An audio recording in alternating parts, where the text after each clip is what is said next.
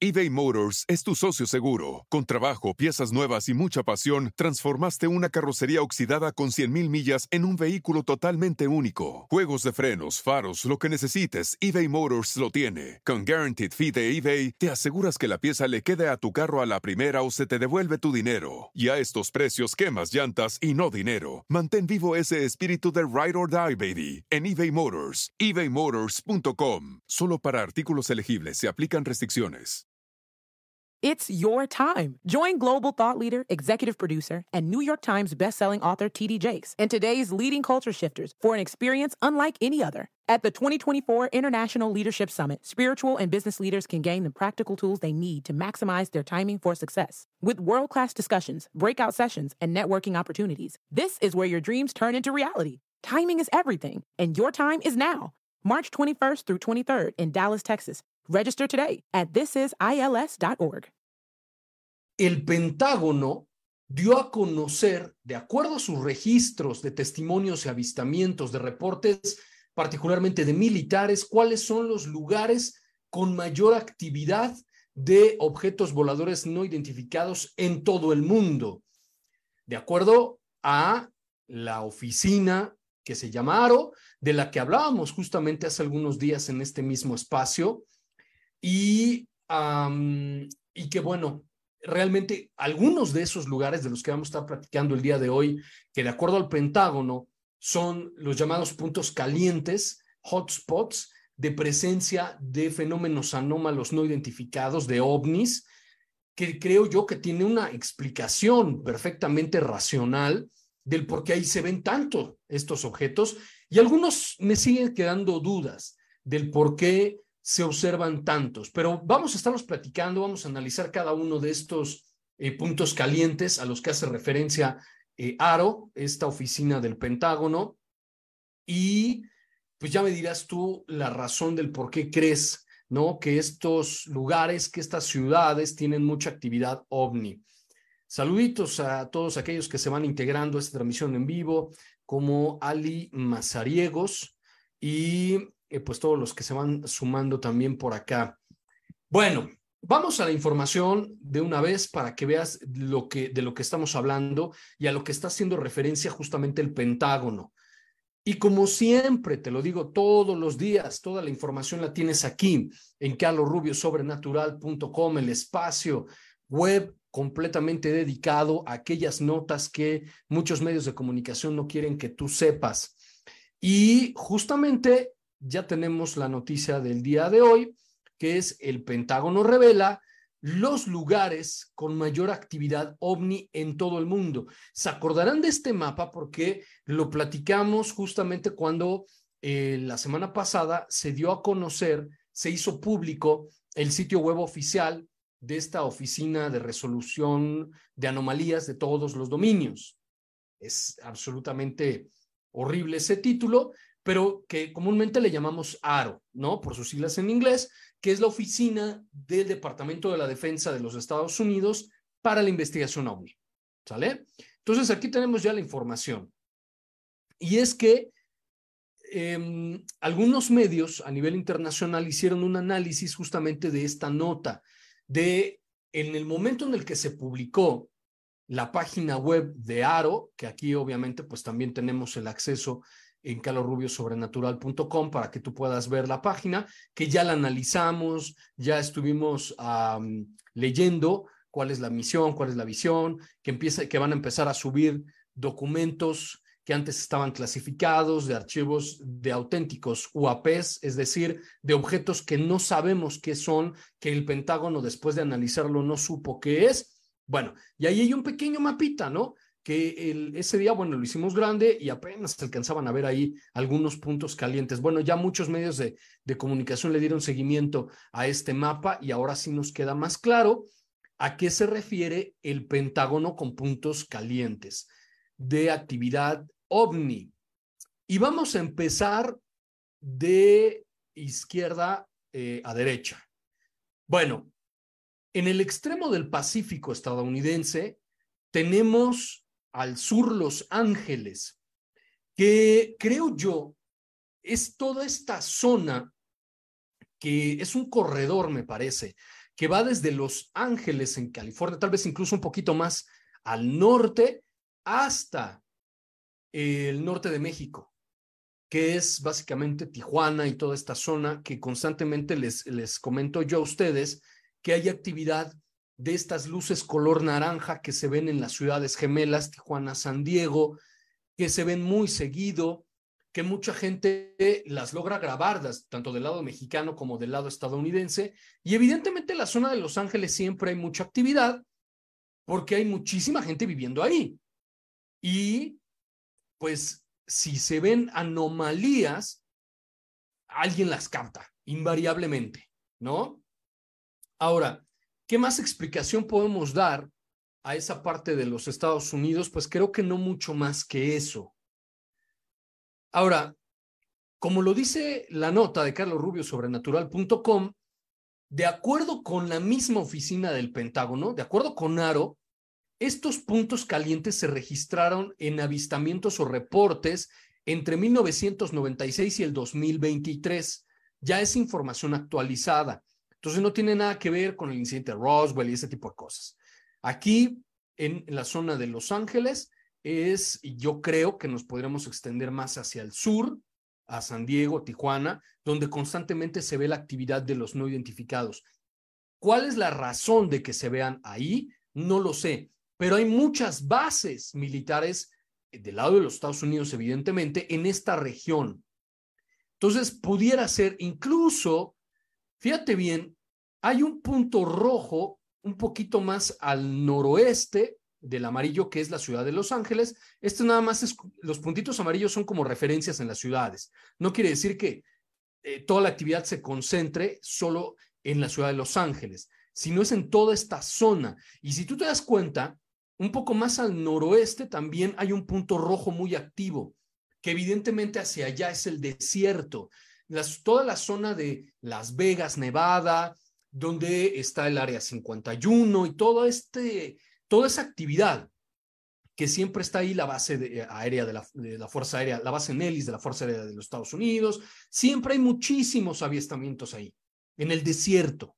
Entonces, toda esta zona de, de la costa oeste de los Estados Unidos creo que se extiende mucho más allá que solo Los Ángeles, sino es toda la periferia, que va hasta el norte de México, repito, y si se extiende hasta el norte, a toda la zona de la bahía de San Francisco, Oakland, etcétera, e incluso un poco más allá.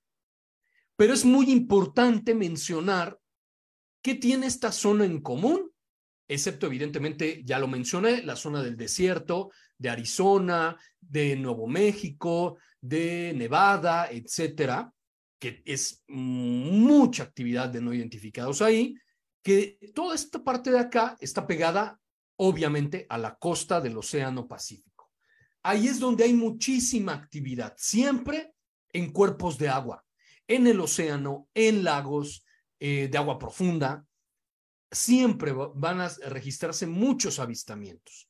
Entonces yo creo que eso, eso es lo que yo podría aportar como, como un elemento explicativo del por qué en la costa oeste de los Estados Unidos hay mucha actividad, hay puntos calientes de actividad de los llamados FANIS, de los fenómenos anómalos no identificados, antes conocidos como ovnis, y desplazándose un poco hacia la zona del desierto. Ahora, recuerden que Aro se está enfocando en los testimonios de pilotos estadounidenses. Por eso es que no se toma en cuenta el resto del continente americano, que evidentemente en América Latina y el Caribe hay muchísima actividad de los no identificados. Evidentemente en el caso de México, en Brasil, en Colombia, en Venezuela, en Perú hay muchísima actividad, pero esta no está registrada en este mapa de Aro porque ellos nada más se basaron pues en la información me debo yo de suponer que de sus propios pilotos. Bueno, vamos a seguir enviando saludos a Álvaro, Oscar, Gustavo Martínez, mi estimado Albert Mercado ya anda por acá, Arturo Bedaño también, siempre presente. Eh, Criosab nos dice, Carlos, deberías subir los videos a Spotify con imagen también para descargar los videos cuando uno no tenga conexión a Internet. Ah, caray, no sabía que se podía hacer eso, amigo. Voy a preguntar y, y con todo gusto lo hacemos, sin mayor problema. Eh, Brian Torres, Ginger que también ya está conectándose por aquí. Bueno, ahí está. Los primeros puntos de actividad de muchos reportes es la costa oeste de los Estados Unidos hacia el desierto. Y de ahí nos saltamos hacia este triángulo en el sur de los Estados Unidos. Aquí se ve Miami, bueno, ahí lo apuntan como con el, circulito amarillo para que nos ubiquemos en el mapa. La ciudad de Miami, al norte, eh, Charlotte, y luego aquí hay otra ciudad que no se alcanza a ver el, nombre porque está tapado por el, anuncio de Charlotte, y hacia el este, eh, perdón, no, hacia el, um, hacia el occidente, ¿no? está Atlanta. Es un triangulito que hacia el sur, pues ahí se queda Miami, pero evidentemente esta zona ya te imaginarás cuál es, ¿no? Es esta zona en el Caribe donde siempre pasan cosas extrañas. El famoso Triángulo de las Bermudas. Y aquí puedes ver incluso la isla de Cuba. Yéndonos hacia el norte, no, no entiendo yo como por qué hay tanta actividad en esta parte de, de las Carolinas, de Georgia, eh, um, ¿qué más hay por ahí? La Luisiana, eh, etcétera, ¿no? Tennessee. No sé realmente cuál sea la razón del por qué puede haber tanta actividad en esa parte.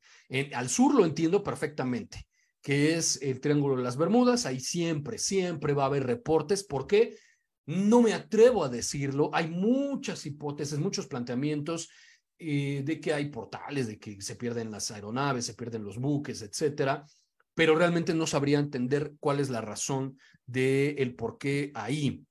La realidad es que, eh, pues evidentemente sí, siempre hay actividad de no identificados en esta zona.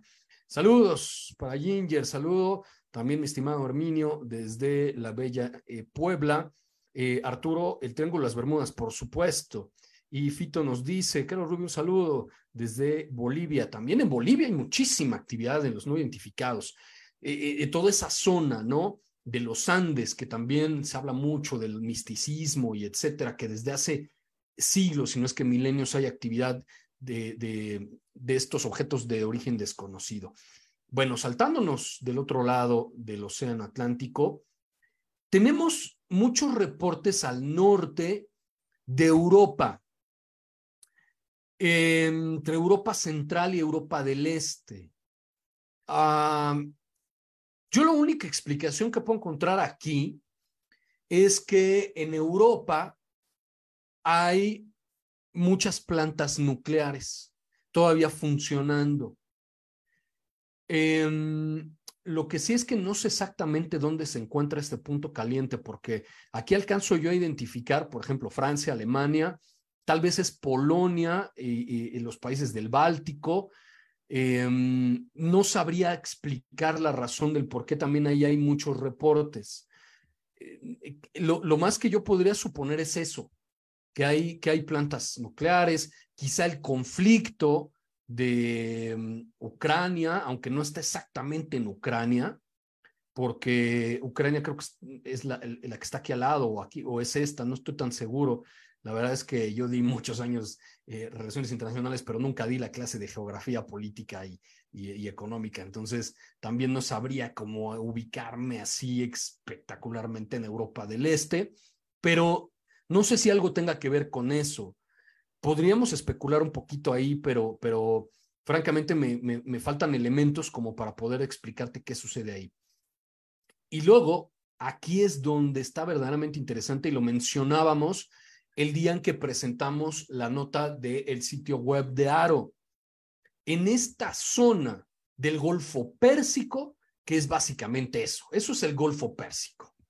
Arabia Saudí de este lado, todos los Emiratos Árabes por aquí hacia el norte, Irak, el creciente fértil en toda esta zona, Irak, Irán, etcétera, que es una zona perenne de conflictos armados. Siempre hay problemas ahí, siempre. Y si nos vamos más hacia el este, acá hacia, hacia, lo que es el mar Mediterráneo, pues evidentemente está Israel, Siria, Líbano, Jordania, al sur está Egipto, siempre hay problemas ahí, siempre, es una zona constante de eh, problemas eh, bélicos. Y evidentemente toda esta región es presencia de bases militares de los Estados Unidos. Es Polonia, dice Arturo Avedaño. Sí, en el norte es Polonia. No tengo la más remota idea por qué habría tantos reportes de incidentes en el norte de Polonia. No sé qué hay ahí. Habría, habría que investigar un poquito más, pero repito, me faltan elementos como para poder decirles, yo creo que hay mucha actividad en Polonia por esta o por aquella razón. Realmente no, no hay como, como mucho que yo les pueda comentar. Lo que sí es que, bueno, si, si escuchamos un poquito, por ejemplo, Em, a lo que me he dedicado casi toda mi vida, eh, que es la cuestión de la geopolítica. Toda esta zona, en caso de Polonia, hacia el Europa del Este toda la zona de Rusia, incluso hacia más al sur, lo que ya serían los países de, de, Asia Central, ¿no? Eh, Tayikistán, Kirguistán, Turkmenistán, todo esto que está aquí, toda esta zona, y, creo que empieza obviamente por Polonia, es lo que los clásicos de las teorías geopolíticas llamaban el Hardland, el corazón del mundo. Quien controla esa zona controla el mundo. Algo así decían em, algunos autores de, em, del siglo XIX. Entonces, ¿y por qué? Ustedes pueden entender que en el caso de Polonia siempre fue invadida, por un lado por los alemanes, por otro lado por los rusos y eh, quien tenga el control de esta zona, pues tiene el acceso a Europa Occidental o tiene acceso a Asia por el otro lado. Entonces, esta zona siempre también ha estado mucho en, constantes conflictos, pero no creo honestamente que esa sea la razón del por qué hay tantos avistamientos de ovnis ahí, no lo sé. Bueno, regresando a Medio Oriente, podemos, yo les podría decir que en toda la zona del Golfo Pérsico siempre, siempre, siempre hay guerras. Ahora, si estamos hablando que los reportes en los que se basó Aro fueron de 1996 a la fecha, bueno, pues evidentemente ahí ya sucedió el conflicto de 2001 en Afganistán, que también está ahí pegadito, a toda esta zona, yéndose al este, por acá. Eh, Afganistán, Pakistán siempre ha estado en problemas bélicos también.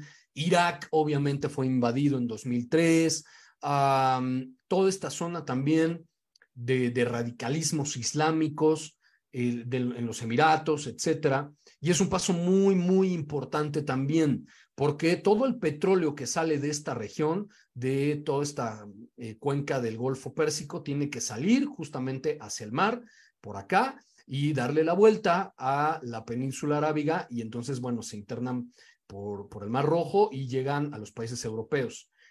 ¿Podría ser esa alguna explicación del por qué hay tantos ovnis en esa área? No lo sé. Lo que yo creo más bien es que como hay mucho, mucho, eh, digamos, muchas bases militares de los Estados Unidos en esta zona, por, por el petróleo que es tan, tan importante, eh, creo que más bien tiene que ver con eso. Hay muchos reportes de militares estadounidenses porque hay muchos militares estadounidenses en toda esa región, ¿no? Entonces yo, yo, yo supondría que algo tendría que ver con eso. Bueno, y si avanzamos más, llegamos a Japón. Ah, todo el archipiélago japonés tiene mucha actividad de no identificados. ¿Por qué?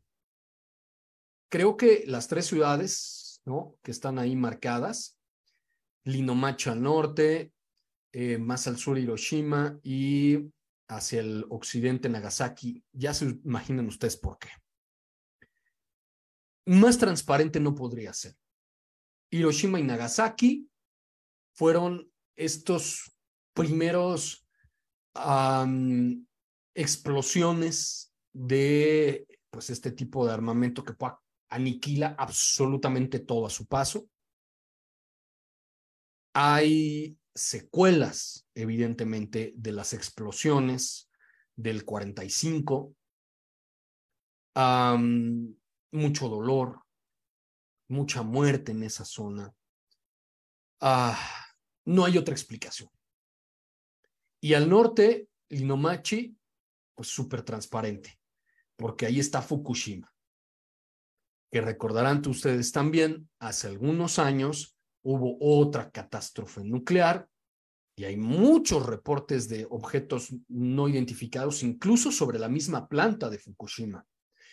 Y ahora, justamente que de ahí de esa zona se están arrojando toneladas y toneladas de agua de la planta de Fukushima al Océano Pacífico, que supuestamente es agua tratada, que supuestamente no representa una amenaza para el medio ambiente, ni para, la, eh, para los animales marinos, ni para los seres humanos. Híjole, y eso se supone que lo dicen las autoridades internacionales, ¿no? De esta agencia de, las Naciones eh, Unidas, ¿no? El, ¿Cómo se llama?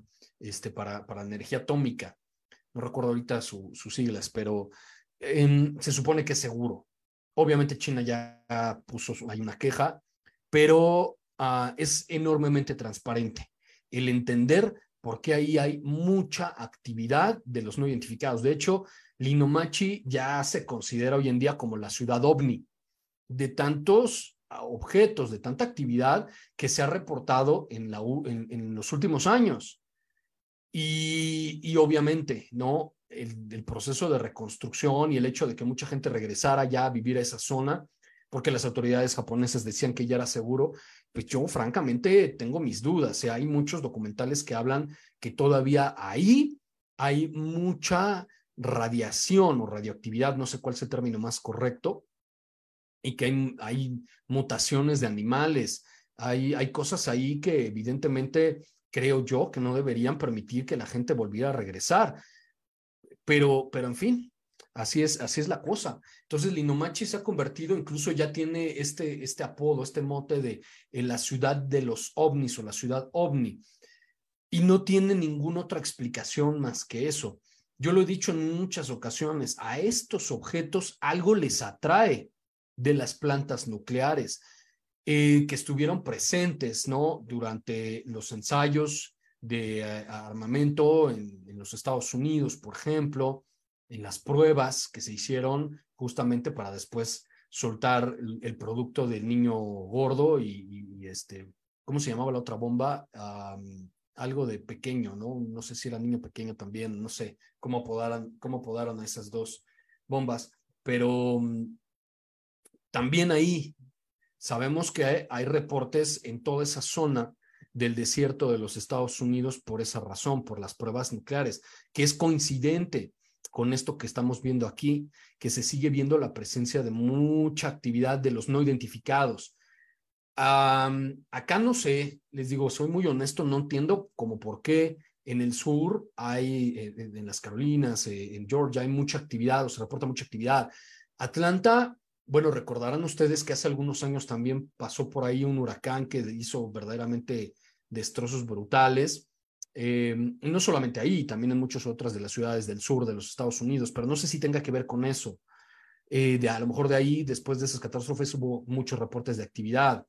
Y en el caso de Medio Oriente, lo único que yo me puedo explicar es eso, que hay mucha presencia de militares estadounidenses y hay constantes conflictos bélicos. Yo creo que podría ser ahí una potencial explicación de la presencia de estos objetos en esa zona.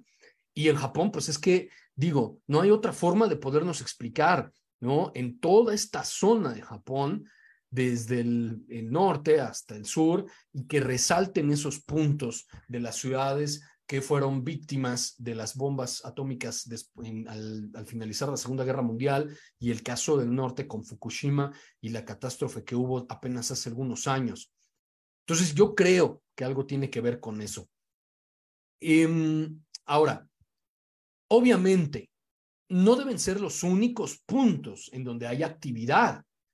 Ya lo repetí, eh, más bien ya lo mencioné, en América Latina y el Caribe hay muchísima actividad de no identificados, muchísima. Pero evidentemente, pues no hay forma en la que haya aquí tantos pilotos estadounidenses, tanto civiles como militares, que estén reportando esa actividad.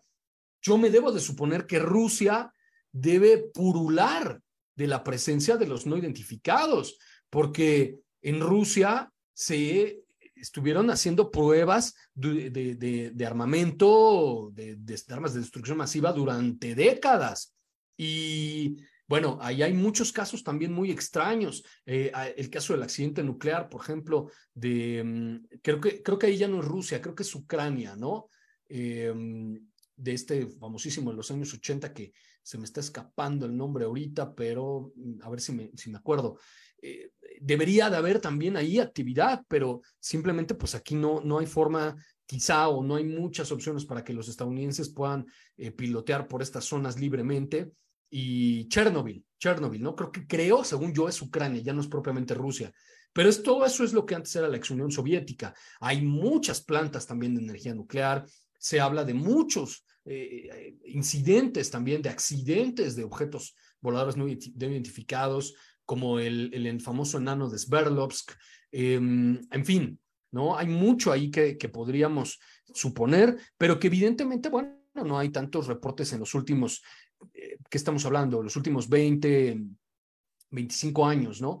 Que Aro tomó en cuenta para poder hacer este, este mapa. Y, pues obviamente también en China, pero ahí jamás nos vamos a enterar absolutamente nada tampoco, porque ya saben ustedes que eh, el señor Xi Jinping e históricamente los países comunistas o socialistas pues, son extremadamente cerrados, entonces no sabemos qué hay ahí o qué puede haber ahí, que es un tema también interesante porque en esta zona de en donde estamos señalando a Japón, creo que en esta parte de aquí ya estamos hablando de la península coreana, si no me equivoco si no estoy cometiendo errores, creo que ahí podría ser Corea. Y acuérdense que también tanto Corea del Norte como Corea del Sur son potencias militares. El caso de Corea del Norte es una potencia nuclearmente rica. Corea del Sur no estoy tan seguro si tiene armamento nuclear. No lo sé, pero eh, pudiera ser el caso. China es una potencia nuclearmente rica, Rusia es una potencia nuclearmente rica, eh, países de Europa Occidental también, pero curiosamente aquí no hay tantos registros y ahí creo que los estadounidenses sí tendrían acceso a esa información, a los países miembros de la OTAN. Eh, el Reino Unido tiene armamento, Francia tiene armamento nuclear. Eh, Alemania tampoco estoy tan seguro si se ha desarrollado armamento, pero por lo menos sabemos que tienen muchas plantas ahí nucleares no sé, al final de cuentas, también repartidos por toda Europa del Este y Asia Central hay, hay plantas, ¿no? O bases militares de la época soviética, donde en su momento guardaban ojivas y guardaban este tipo de misiles y esas cosas. Em, entonces, no sé, no sé por qué ahí no hay tanto reporte, pero, pero en fin, Ahí está la información. Este mapa ustedes lo pueden ver en calorrubiosobrenatural.com, extraído evidentemente de la página web de Aro, que aquí la tienen también. Pueden entrar ahí a través de calorrubiosobrenatural.com.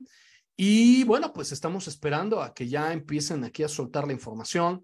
Sigue diciendo que pronto, pronto, y, hay algunos recursos por ahí, preguntas frecuentes, pero em, esperamos, ¿no? Que vamos a estudiar aquí algunos de los videos que, que Aro, que el Pentágono ha dado a conocer, que estos pues ya están en todos lados, ¿no? Pero algún, eh, un día de estos vamos a hacer un análisis de todos ellos, que es, es básicamente los que ustedes ya conocen, estos puntitos y esferitas, el, el incidente de Nimitz, um, también, ¿no? Un objeto que fue ahí grabado por, por un piloto de la Marina de los Estados Unidos que se presentó en una de las comparecencias del Pentágono ante el Congreso. Eh, este, este creo que son esos dos puntitos nada más ahí que no se ve absolutamente nada. Y, el doctor Kirkpatrick ante los congresistas dijo que pues no había nada raro con esos dos puntitos, salvo que los pilotos intentaron eh, alcanzarlos y no los lograron alcanzar. Esta es la, famosita, la famosa ya esfera que se captó en Medio Oriente, que no nos dieron ningún otro dato, ni mucho menos. Y bueno, pues igual hay otro objeto tomado con cámara FLIR. Em, y eso es todo, ¿no? Y, ah, bueno, y este de un avión, que también ya, ya le está, ya hay muchos medios que han dado su, su, sus impresiones sobre ellos.